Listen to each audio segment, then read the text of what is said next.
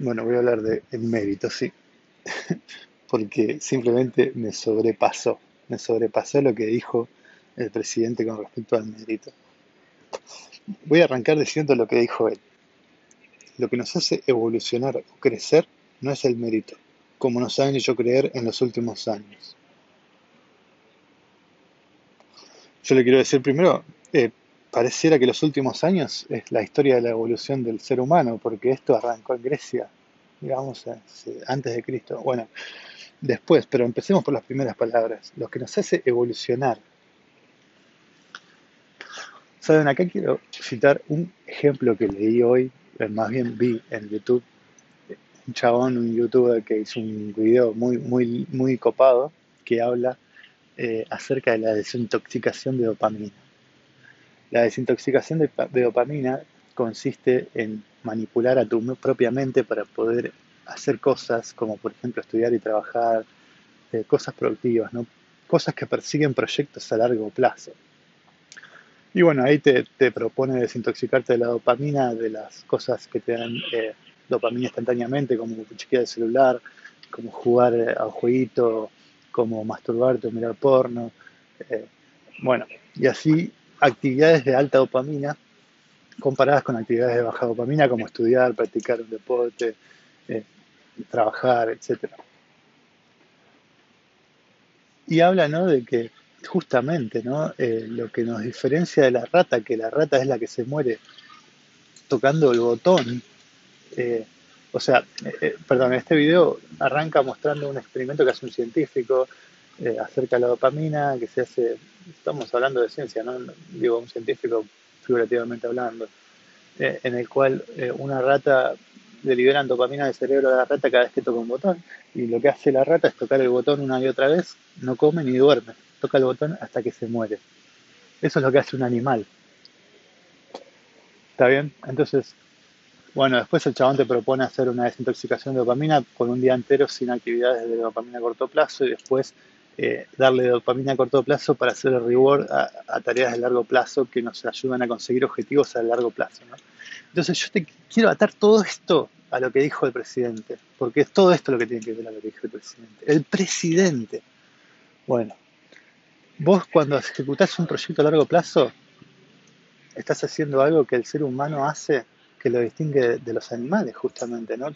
¿Por qué no somos ratas? ¿Por qué no morimos con la cocaína? ¿Por qué simplemente nos morimos todos uno atrás del otro con la cocaína, porque somos seres humanos, porque somos seres humanos que tenemos proyectos a largo plazo y que los sabemos seguir porque tenemos decisiones que tomamos luego de racionalizarlas. Está bien, esa racionalización que tanto nos costó conseguir, este lenguaje que me permite a mí mandar un mensaje por este celular que funciona de, de esta manera tan compleja, transmitiendo una señal por el aire hasta otra parte del mundo. Bueno, eh, yo estoy vivo acá gracias a los medicamentos que tomé a lo largo de mi vida, me he salvado de alguna que otra enfermedad que en otra época me hubiera matado, ¿viste? la tecnología, la evolución de la ciencia, de, la medicina, ¿no? Todos proyectos tan a largo plazo como la humanidad misma, fíjense. Y entonces yo le digo, bueno, me parece que no fueron los últimos cinco años, señor. Me parece que además es justamente la, el mérito eh, un, signo de la evolución, ¿verdad? Pero bueno, me parece que detrás de esto, más allá de la, de la barbasada terrible que es el hecho de que un presidente diga semejante cosa al aire, me parece que además eh, también indica que el, tipo no sabe transmitir los ideales de su propio eh, conocimiento, porque en realidad, viste, lo que, lo que dicen siempre es la meritocracia, ¿no? Decir el mérito no sirve, sino que la meritocracia en un ámbito organizacional lo ayuda un poco, viste, para que haga el verso mejor la próxima. La meritocracia en un concepto organizacional termina siempre eligiendo acomodado. Bueno, eso, ¿no? me, me, viene la foto de Máximo Kirchner todo el tiempo cada vez que digo eso, que chulo.